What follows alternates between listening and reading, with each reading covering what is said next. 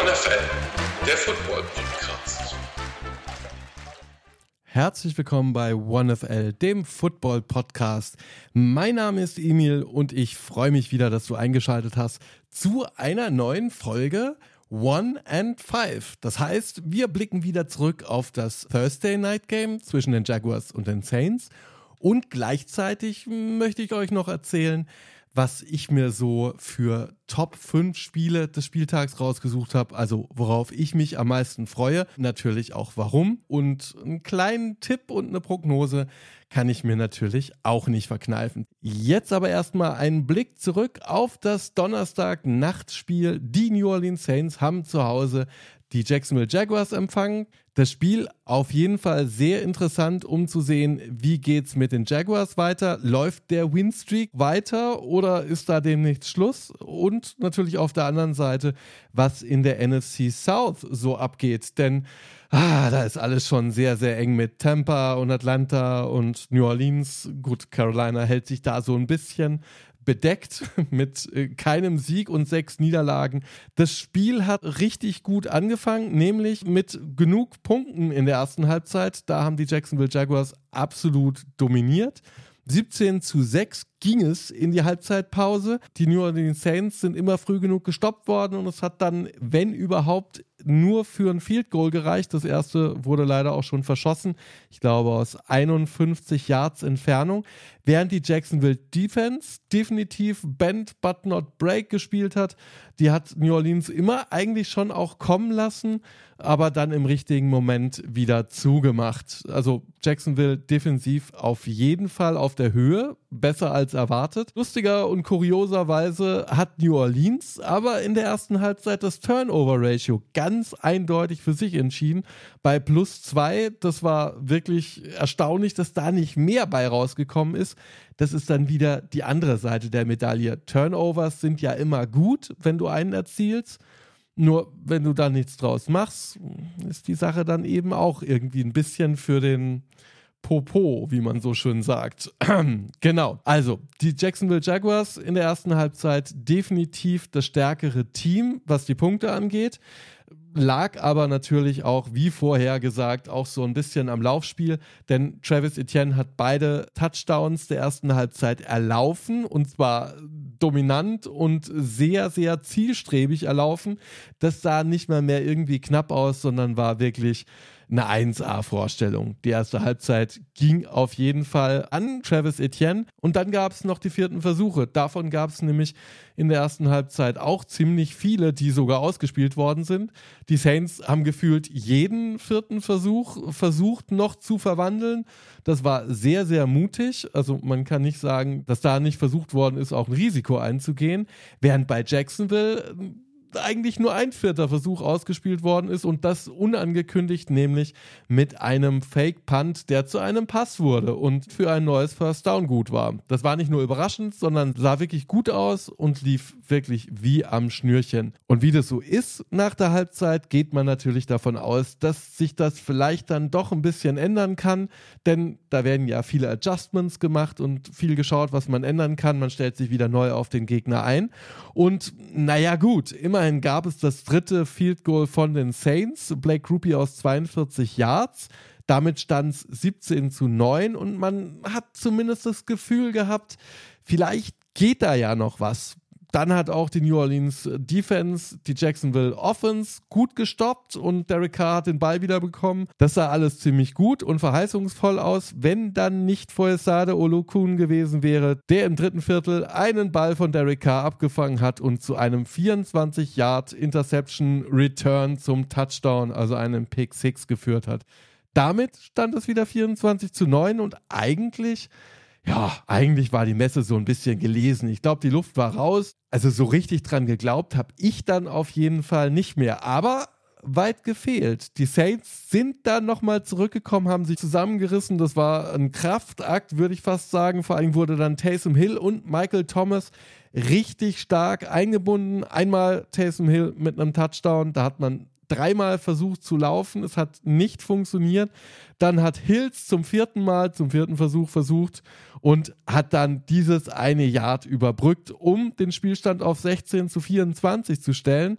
Dann hat die Defense der Saints wieder gehalten. Michael Thomas mit einem 17 Yards Touchdown Pass von Derek Carr. Dann auch die Two-Point-Conversion und schwuppdiwupp stand es 24 zu 24. Also wie man es immer sagt, beim Football kann einfach immer alles passieren. Und wenn ich ehrlich bin, habe ich gedacht, das bricht den Großkatzen aus Jacksonville jetzt tatsächlich das Genick. Aber weit gefehlt, Christian Kirk 44 Yard Touchdown-Pass von Trevor Lawrence, der übrigens in diesem Spiel ganz schön viel gelaufen ist, was dann zum 31 zu 24 Spielstand geführt hat. Die Saints hatten da noch eine Chance, auch noch ein bisschen Zeit und die sind echt gut übers Feld gekommen. Das sah alles ganz ordentlich und flüssig aus. Man war sogar wieder in der gegnerischen Red Zone. Es waren nur noch 40 Sekunden zu spielen. Man stand sechs Yards entfernt vom gelobten Land, wie man so schön sagt, und Derek Carr musste passen oder wollte passen, was auch immer. Das hat er auch getan, viermal. Und viermal hat er seinen Receiver nicht gefunden. Und ich will gar nicht sagen,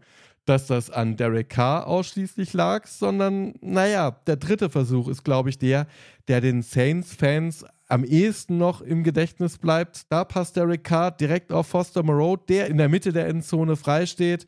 Der tippt den Ball mit den Fingerspitzen und fängt ihn eben nicht, sondern lässt den ins Tor ausfliegen. Das wäre ein sicherer Touchdown gewesen, den hätte man fangen müssen. Dann gab es noch den vierten Versuch auf Chris Olave, der hat auch nicht zum Ziel geführt und damit haben die Jacksonville Jaguars den Sieg zementiert. Es ist auch immer schwierig, dann einem Spieler die Schuld zu geben, aber das Play, das das Spiel entschieden hat, war definitiv der dritte und sechs an der Sechs-Yard-Linie Derek Carr auf Foster Moreau, der den Ball nicht fangen konnte. Sehr, sehr schade und bitter. Die Saints sahen im vierten Viertel richtig gut aus, so wie man sich das von Derek Carr gewünscht hätte. Die ersten drei Viertel waren so lala, würde ich jetzt mal sagen. Jedes Mal drei Punkte heißt ein Field Goal ist natürlich einfach auch zu wenig. Das haben die 15 Punkte am Schluss dann auch nicht mehr retten können.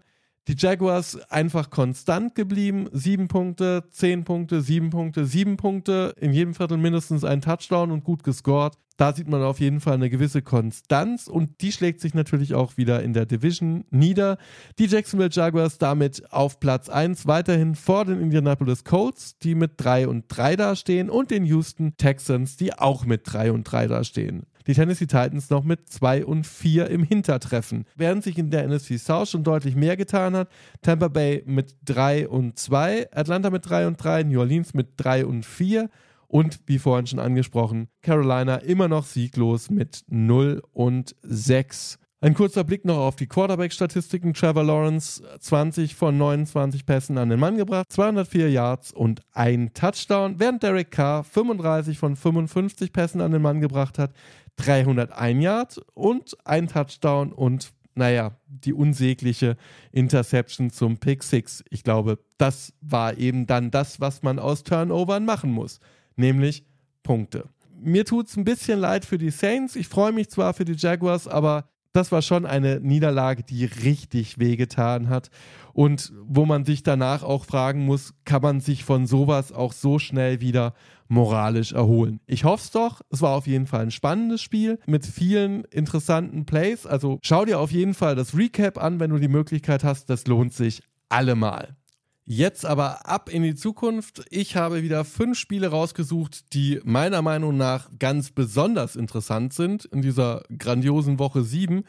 Die Auswahl ist mir wieder schwer gefallen, denn irgendwie gibt es ja in jedem Spiel so eine Geschichte, die interessant ist. Also ich musste jetzt schweren Herzens die Packers gegen die Broncos rausnehmen, denn da hätte ich mich, glaube ich, auch selber ein bisschen ertappt. Das wäre sehr eigennützig gewesen. Aber das lasse ich jetzt einfach mal unter den Tisch fallen und fange an mit den Spielen, die wirklich richtig spannend werden können. Da steht ganz oben bei mir auf der Liste das erste Spiel. Die Detroit Lions reisen nach Baltimore und dürfen gegen die Ravens ran. Das ist ja alleine schon wegen der Tabellenposition beider Teams interessant. Detroit in der NFC North gerade auf Platz 1 mit fünf Siegen und einer Niederlage, während Baltimore in der AFC South auf Platz 1 ist mit vier Siegen und zwei Niederlagen. Also treffen da zwei Divisionsanführer aufeinander und das verspricht ja eigentlich immer ein gutes Spiel. In dem Fall ist es statistisch sogar noch ein bisschen schwieriger als sowieso schon. Ich habe mir das mal angeguckt. Die Offense der Lions steht im Moment gerade overall auf Platz 3, also richtig stark, was die da liefern. Im Gegensatz dazu die Ravens in der Defense auf Platz 2. Also eine sehr starke Offense trifft auf eine sehr starke Defense. Auf der anderen Seite ist die Defense der Lions auf Platz 10, während die Offense der Ravens auch auf Platz 10 ist. Also das klingt für mich nach super even, ausgeglichen und alles kann passieren.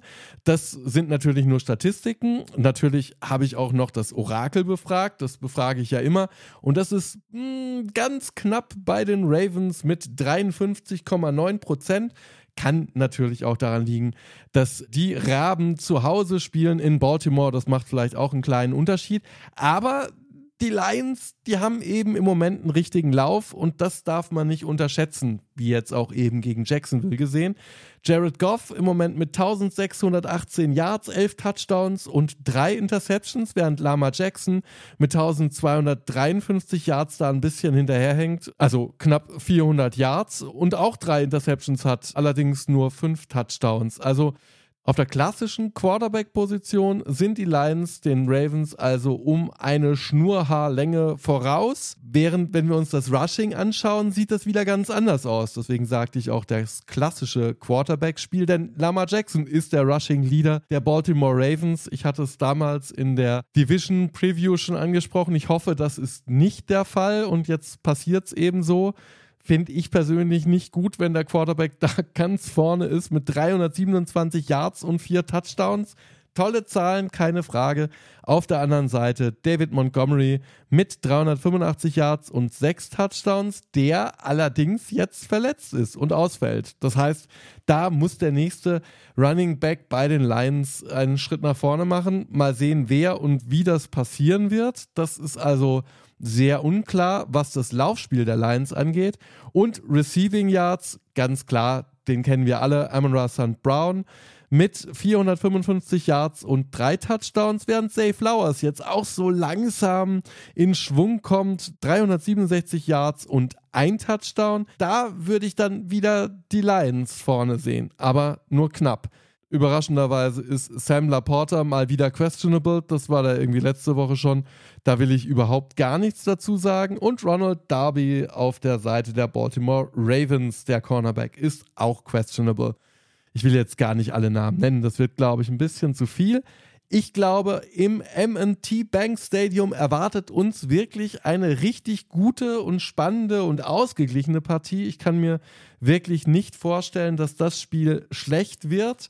Das letzte Mal getroffen haben sich beide Teams übrigens 2021 im September, also früh in der Saison, und die Baltimore Ravens konnten das Spiel mit 19 zu 17 knapp für sich entscheiden. Den letzten Hinweis, den wir bekommen, liefert uns die Geschichte die Mannschaften sind fünfmal gegeneinander angetreten. Viermal davon haben die Ravens gewonnen und nur ein einziges Mal die Lions. Das heißt, so eine gewisse Tendenz ist da schon zu erkennen und auch so entscheide ich mich. Ich glaube, bei den Lions ist durch den Wegfall des Laufspiels mit David Montgomery ein großes Problem entstanden, das nicht so leicht wieder zu stopfen ist. Und ich glaube, dass Jared Goff unheimlich viel Druck von der Ravens Defense erwarten muss. Und ich glaube auch nicht, dass er dem standhalten kann in der Menge und in der Qualität, mit der die Ravens im Moment gerade abliefern. Deswegen mein Tipp, ganz klar, die Ravens wird, glaube ich, eine enge Kiste, hoffe ich zumindest. Das Spiel ist heute Abend um 19 Uhr, so ganz nebenbei.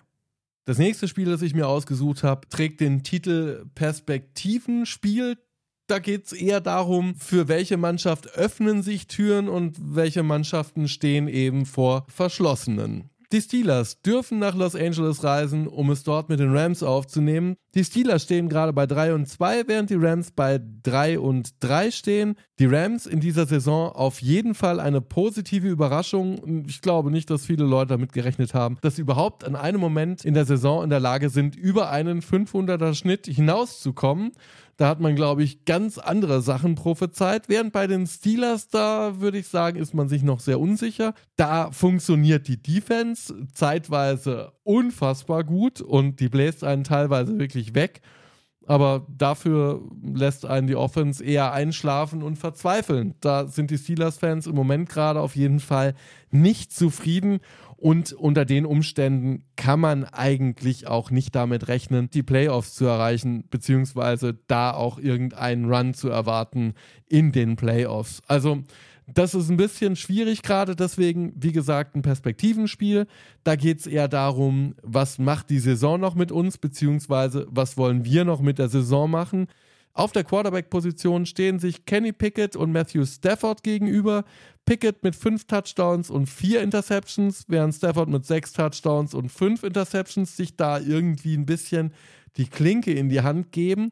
Aber der große Unterschied ist eben dann doch der Raumgewinn, der erzielt worden ist. Der liegt bei Pickett nämlich knapp bei über 1000 Yards, während Stafford schon ja eher näher an den 2000 ist mit seinen 1677 Yards. Also das muss man auf jeden Fall im Auge behalten. Auf der Running Back Position Najee Harris noch nicht so wirklich eingeschlagen, 247 Yards, kein Touchdown. Ben Williams bei den Rams mit 456 Yards und sage und schreibe sechs Touchdowns dem einen oder anderen Spiel den Stempel aufdrücken konnte. Auf der Receiver Position sieht es leider ähnlich ungleich aus. George Pickens 393 Yards, zwei Touchdowns, während auf der anderen Seite Puka Nakur, wer kennt den Namen mittlerweile nicht, mit 598 120 Yards und zwei Touchdowns da auf jeden Fall die Nase vorn hat und das Passspiel der Rams auf jeden Fall deutlich gefährlicher erscheinen lässt als das der Steelers. Und jetzt schaue ich da kurz mal auf die Gesamtstatistik. Da täuscht der Eindruck leider nicht.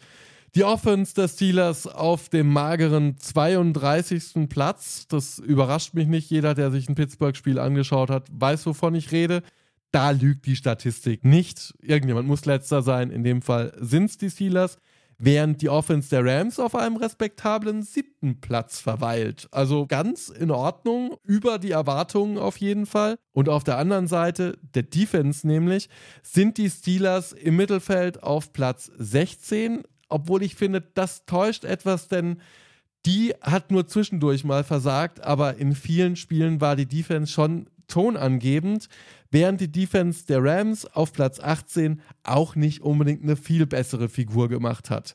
Die Offense der Rams wird wahrscheinlich den Unterschied machen im Spiel. Darum geht es eben auch, kann die Steelers Defense da mithalten? In den letzten fünf Spielen, die die beiden Mannschaften gegeneinander ausgetragen haben, gegen vier an Pittsburgh und nur eins an Los Angeles. Das ist natürlich Geschichte und schon wirklich lange her, denn das letzte Spiel beider Mannschaften fand im November 2019 statt und da haben die Pittsburgh Steelers die Los Angeles Rams knapp mit 17 zu 12 geschlagen, also auch kein High-Scoring-Game. Deswegen wage ich zu hoffen, dass es da vielleicht doch noch die ein oder andere Möglichkeit gibt. Die Rams im Moment gerade noch im Kampf um die NFC West, nicht um die Spitze, aber wahrscheinlich eher um den zweiten Platz mit Seattle. Da steht man 3 und 3, während Seattle bei 3 und 2 ist.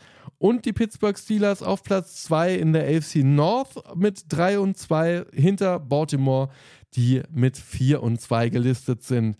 Das ist eine enge, enge Sache und Pittsburgh muss gewinnen. Das ist kein, es wäre schön und wir könnten ja und es wäre toll, sondern Pittsburgh hat, glaube ich, andere Ziele in dieser Saison, als es die Rams haben. Natürlich will Sean McVay auch gewinnen, aber ich glaube, wenn man da irgendwo im Mittelfeld landet, sind alle zufrieden, während bei den Steelers mit Kenny Pickett und George Pickens zusammen hat man sich auf jeden Fall offensiv viel, viel mehr erwartet. Und da hängt man gerade den Erwartungen so ein bisschen hinterher. Und ich entscheide mich trotzdem für die Pittsburgh Steelers, weil ich der Meinung bin, die kommen aus der Bye Week. Die haben unheimlich viel umgestellt und das wird jetzt offensiv einfach deutlich besser funktionieren. Da bin ich Optimist und das will ich auch sehen. Ich will kein 3 zu 9 Spiel sehen, sondern ich hätte schon ganz gerne den einen oder anderen Touchdown, gerne auf beiden Seiten. Meine Entscheidung für dieses Spiel auf jeden Fall die Steelers. Das dritte Spiel meiner Wahl ist, glaube ich, ein bisschen überraschend. Das liegt gar nicht daran, dass der amtierende Super Bowl Champion involviert ist, sondern eher daran, dass ich mich frage, wie es mit den Chargers weitergehen soll und die Chiefs eben doch auch nicht so 100% sattelfest waren in den letzten Spielen. Die Chargers reisen nach Kansas City und ja, das Orakel nehme ich gleich vorweg. 68,5% für Kansas City, für Mahomes und Kelsey und Pacheco und was weiß ich, welche Stars da noch am Start sind. Das könnte eine ziemlich langweilige Geschichte werden und och, uns überhaupt gar nicht interessieren, weil wenn man Chargers-Fan ist, lässt man sich wieder das Herz brechen und wenn man die Chiefs liebt, dann feiert man ja sowieso schon. Aber vielleicht ist es ja dann doch nicht ganz so einfach, wie man sich das vorstellt. Klar, die Chiefs in der Offensive overall auf Platz 4, in der Defensive auf Platz 9. Das kann sich sehen lassen und eigentlich sollte das eine klare Geschichte werden. Vor allen Dingen, wenn man sich die Chargers anschaut, offensiv auf Platz 19 defensiv auf Platz 17. Boah, dass die Offense sogar noch schlechter ist als die Defense, hätte jetzt, glaube ich, auch niemand erwartet, weil eben die Offensive der Chargers eigentlich das Herzstück der Mannschaft ist mit Justin Herbert. Ja, was bewegt mich denn dann dazu, das Spiel zu nehmen? Der Rekord der Chargers 2 und 3, die Chiefs 5 und 1. Hm, eigentlich doch eine klare Sache, oder? Der Grund, warum ich mir das rausgesucht habe, ist eben die Tatsache, dass die Chiefs nicht ganz so sattelfest sind, wie man es erwarten würde. Und die Chargers sowieso gerne mal überraschen, meistens leider eher im negativen. In diesem Fall hoffe ich doch eher im positiven Sinne. Keenan Allen mit einer soliden Saison, Justin Herbert mit Luft nach oben, aber neun Touchdowns, zwei Interceptions das ist schon mal nicht unbedingt verachtenswert. Da geht natürlich noch mehr. Wenn Austin Eckler jetzt auch wieder richtig fit wird und ins Laufen kommt, halte ich die Chargers auch auf dem Boden für sehr gefährlich. Und diese Offense-Defense-Statistik, die kann da schon auch ein bisschen trügen. Klar, das kann fürchterlich langweilig werden. Ich glaube aber, dem ist nicht so. Ich glaube, die Chargers werden sich da teuer verkaufen, so oder so. Es ist ein Division-Duell, da geht es um alles. Und wenn man die Chiefs nicht wieder davon rennen lassen möchte, dann ist das ein Must-Win-Game. Die Statistik beider Mannschaften, 48 Spiele insgesamt gegeneinander gespielt. 27 Mal waren die Chiefs der Sieger und 21 Mal die Chargers. Also vielleicht gar nicht so krass unterschiedlich. In der Tabelle die Chiefs im Moment auf Platz 1, während die Chargers mit 2 und 3 auf dem dritten Platz sind. Vor ihnen die Las Vegas Raiders und ganz am Ende die Denver Broncos. Welch eine Überraschung. Das Spiel hat von mir den Titel Optimismus-Spiel verdient. Ich bin einfach optimistisch, dass das als Division-Duell interessant werden könnte. Ich bin optimistisch, dass die Chiefs sich noch entwickeln können und dass alles deutlich flüssiger und besser laufen kann. Während ich auch glaube, dass die Chargers eigentlich viel stärker sind, als alle Statistiken der Welt das im Moment gerade sagen. Also ist so ein Bauchgefühl-Ding. Kann natürlich totaler Quatsch sein. Ich tippe einfach ganz wild auf die Los Angeles Chargers. Letzte Woche haben wir es gesehen. Die 49ers verloren, die Eagles verloren. Warum jetzt auch nicht mal die Chiefs wieder? also, sorry, Chiefs-Fans, das ist natürlich nicht bös gemeint, aber so ein bisschen Abwechslung auch in der Division, das ist ja uns allen eigentlich auch recht, oder? Kommen wir jetzt zu dem Topspiel der Woche. Das ist, glaube ich, allen klar, dass das Spiel einfach gesehen werden muss. Die Miami Dolphins spielen gegen die Philadelphia Eagles in Philadelphia wohlgemerkt. Das ist äh, kein unwichtiger Umstand, würde ich behaupten. Die Dolphins stehen im Moment bei einem Rekord von 5 und 1, sind auswärts übrigens bei 2 und 1, das heißt kein schlechtes Auswärtsteam während die Philadelphia Eagles auch bei 5 und 1 stehen und mit einem 2 und 0 Heimrekord auch wirklich nicht schlecht dastehen. Das Orakel ist auf jeden Fall auf der Seite der Delfine mit 58,5 Prozent. Das ist bei der Offense, die Miami gerade stellt, natürlich absolut nachvollziehbar. Da gibt es so viele Namen, die man erwähnen kann und muss. Natürlich ganz vorneweg Tua Tagovailoa mit 1876 Yards im Moment, 14 Touchdowns.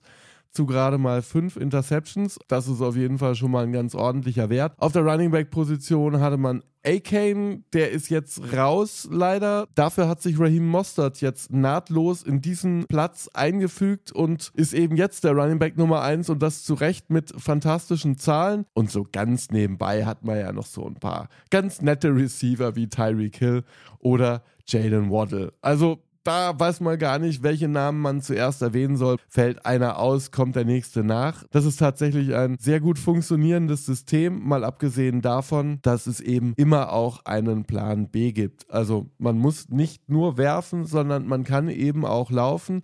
Das war am Anfang der Saison noch anders. Da sahen die Dolphins nur auf dem Passweg sehr gut aus.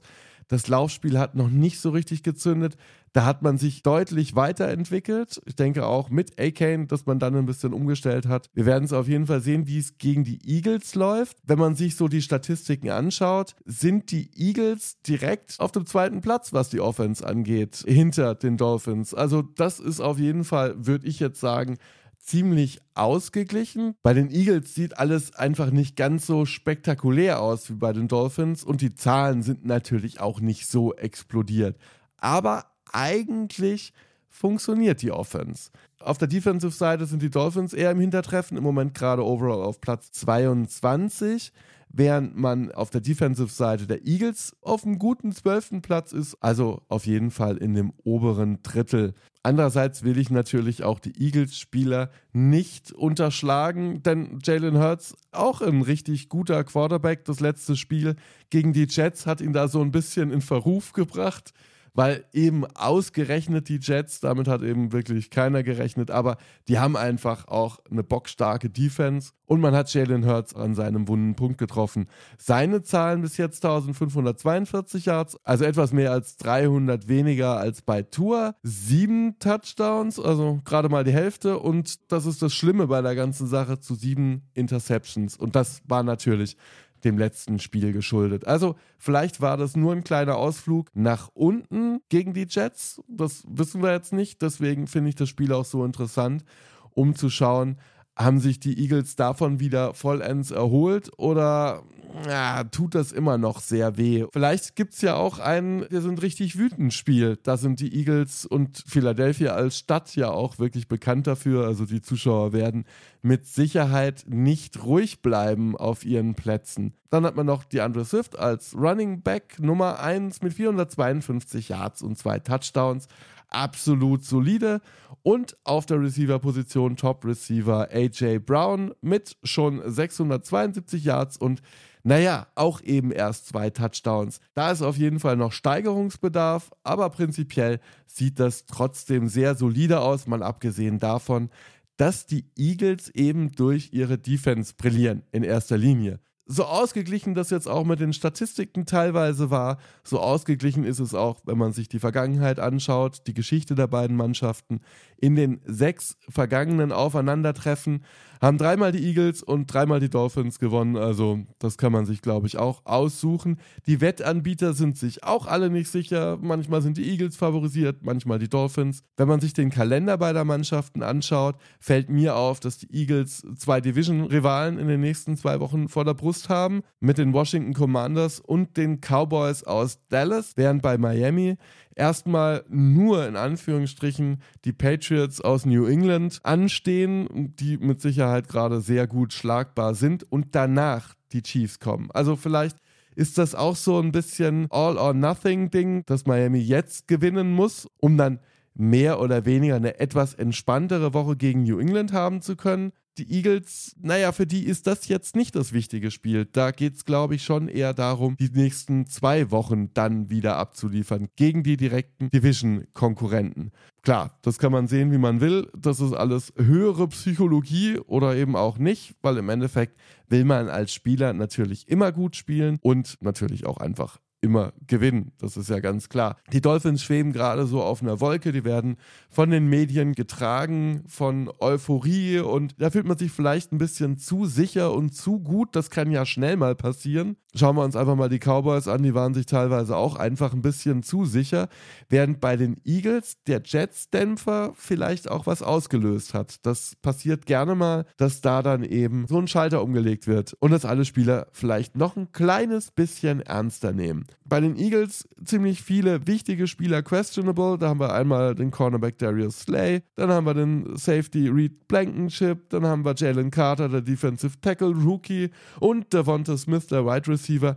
Das ist für mich das Zünglein an der Waage. Wenn die vier ausfallen sollten, kann ich mir vorstellen, dass die Eagles richtige Probleme bekommen, während wenn drei der vier Spieler, gerade die Defensive-Spieler mit Jalen Carter, Darius Slay sowieso und Reed Blankenship ist in den letzten Wochen auch immer positiv aufgefallen, für mich zumindest, dann ist da was drin. Deswegen ignoriere ich mal wieder das Orakel. Ich weiß auch nicht genau warum. Und ich glaube, der Jets-Dämpfer hat die Eagles jetzt tatsächlich beflügelt und die fliegen deutlich höher als die Dolphins. Genauso glaube ich, der Heimvorteil macht da wahrscheinlich auch den Unterschied. Ich hoffe, es gibt genug Punkte für beide Mannschaften, aber mein Tipp geht eindeutig Richtung Philadelphia. Und zu guter Letzt habe ich noch ein Spiel, das auch ein bisschen kontrovers sein könnte. Gerade, dass ich das eben ausgewählt habe, denn da sieht es auch irgendwie eigentlich klar aus. Die 49ers in Minnesota bei den Vikings zu Besuch. Das Team aus San Francisco natürlich klar favorisiert. Auch das Orakel sagt ganz eindeutig 70% Wahrscheinlichkeit, das Ding mit nach Hause zu nehmen. Auch hier ist mit den 49ers wieder ein 5 und 1 Team am Start. Davon gibt es ja seinerzeit einige, während die Vikings gerade bei 2 und 4 stehen. Hm. Ja, warum habe ich das Spiel ausgesucht? Weil die Vikings jetzt dann vielleicht doch auch mal die Kurve kriegen können oder müssen. Gut, gegen Chicago gewonnen ist jetzt nichts, was man sich auf die Fahne schreiben könnte. 19 zu 13 ging das letzte Woche aus. Aber die Hintergrundgeschichte dahinter ist eben, was passiert mit Kirk Cousins. Da schwirren ja Gerüchte rum, dass der sich ja dann vielleicht doch mal nach einem anderen Team umschaut, beziehungsweise ein anderes Team sich nach ihm umschaut. Denn nach dieser Saison gibt es wahrscheinlich keine Vertragsverlängerung für den guten alten Kirk. Das ist auf jeden Fall eher ein Schicksalsspiel, das Kirk Cousins Schicksalsspiel, obwohl man fairerweise sagen muss, also wer jetzt fest davon ausgeht und erwartet und das als Prämisse stellt für Kirk Cousins, dass man gegen die 49ers gewinnt, ja, der hängt die Anforderungen vielleicht dann doch ein bisschen zu hoch. Aber man hat ja gesehen, die 49ers sind schlagbar Gut von den Browns, die haben natürlich gerade eine super starke Defense, aber die Vikings müssen jetzt eben den Turnaround schaffen, müssen irgendwie gucken, da zumindest kompetitiv zu sein und nicht komplett unterzugehen. Und dann stellen sich, glaube ich, auch die Weichen, wie es weitergehen kann. Letztes Matchup zwischen beiden Teams im August 22. Die 49ers gewannen damals 17 zu 7. Was die Offense angeht, sind die 49ers auf dem sechsten Platz die Defense auf dem vierten. Das wissen wir alle. Die Defense aus San Francisco gewohnt stark, während auf der anderen Seite die Vikings mit einer Offense aufwarten, die gerade auf dem elften Platz ist. Und die Defense ist da dann wahrscheinlich eher das Problem. Da ist man auf Platz 19. Richtig gut funktioniert das Passing Game der Vikings. Das kann man gar nicht unterschlagen. Da ist man auf Platz 3. Auf der anderen Seite sind es bei den 49ers dann doch eher die Läufe durch CMC, die deutlich besser funktionieren. Und das ist auch der Grund, warum ich glaube, das Spiel könnte deutlich interessanter werden, als man erwartet. Questionable bei den 49ers, Trent Williams, der Defensive Tackle, Dree Greenlaw, der Linebacker, Debo Samuel, der Wide Receiver und Christian McCaffrey, der Running Back. Und wenn die ausfallen sollten, gerade in der Offense, ohne Christian McCaffrey, haben wir letzte Woche gesehen, sind die 49ers in der Offense ziemlich zahnlos. Also Brock Purdy hat sich dann schon schwerer getan, weil eben natürlich auch so ein bisschen der Ausgleich gefehlt hat. McCaffrey im Moment mit 553 Yards und 7 Touchdowns, während auf der anderen Seite Alexander Madison bei den Vikings mit 320 Yards und noch keinem Touchdown aufwarten kann. Das wird jetzt die große Frage sein. War das ein kleiner Purdy-Ausrutscher nach unten aus mangelnden Alternativ-Anspielstationen und Möglichkeiten? Oder ist der Purdy-Traum erstmal so ein kleines bisschen geplatzt? Ich meine, dass der Mann was kann, das brauchen wir, glaube ich, nicht mehr in Frage stellen. Es steht fest nach dem Saisonstart. Aber wie weit kann der Run eben noch gehen? Kirk Cousins mit 14 Touchdowns und 4 Interceptions, während Brock Purdy mit 10 Touchdowns und einer Interception da auf jeden Fall ziemlich sicher und konstant ist. Die eine Interception ja aus dem letzten Spiel gegen Cleveland. Und wenn man ehrlich ist und wenn man das ganz klar nochmal reflektiert, haben die 49ers natürlich nicht so gut ausgesehen, aber eigentlich auch nur verloren, weil das Field Goal am Schluss daneben ging. Sonst wäre das einfach ein Win gewesen. Und wie Joe Burrow letzte Woche schon gesagt hat, a win is a win. Und ob der nun schön oder nicht schön aussieht, ist ja jetzt auch wieder eine andere Geschichte. Ich bin mir ziemlich sicher, dass man da die 49ers nicht zu kaputt reden darf. Das kann passieren und das war, wie gesagt, auch, haben wir jetzt alle gemerkt, die starke Cleveland Defense und die Verletzungen, die die 49ers mal wieder hatten. Diesmal ausnahmsweise eben nicht der Quarterback, sondern die Running Backs und Wide Receiver. CMC muss man leider auch dazu sagen, natürlich in seiner Zeit in Carolina auch oft verletzt gewesen.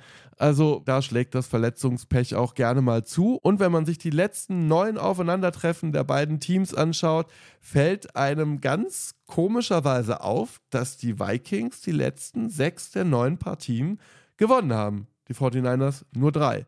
Aber jetzt mal Hand aufs Herz. Natürlich geht mein Tipp Richtung 49ers. Alles andere wäre irgendwie jetzt auch ein bisschen zu blauäugig.